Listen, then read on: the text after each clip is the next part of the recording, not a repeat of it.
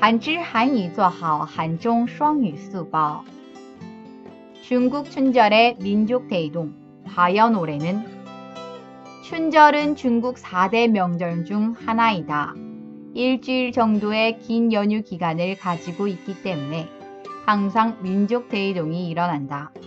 알려진 바에 따르면 매년 약 30억 명의 인구가 이동한다.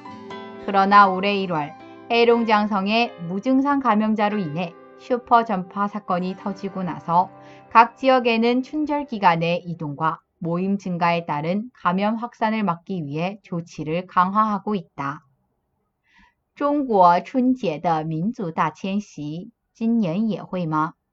春节是中国四大节日之一，由于有一个星期左右的长假，所以经常发生民族大迁徙。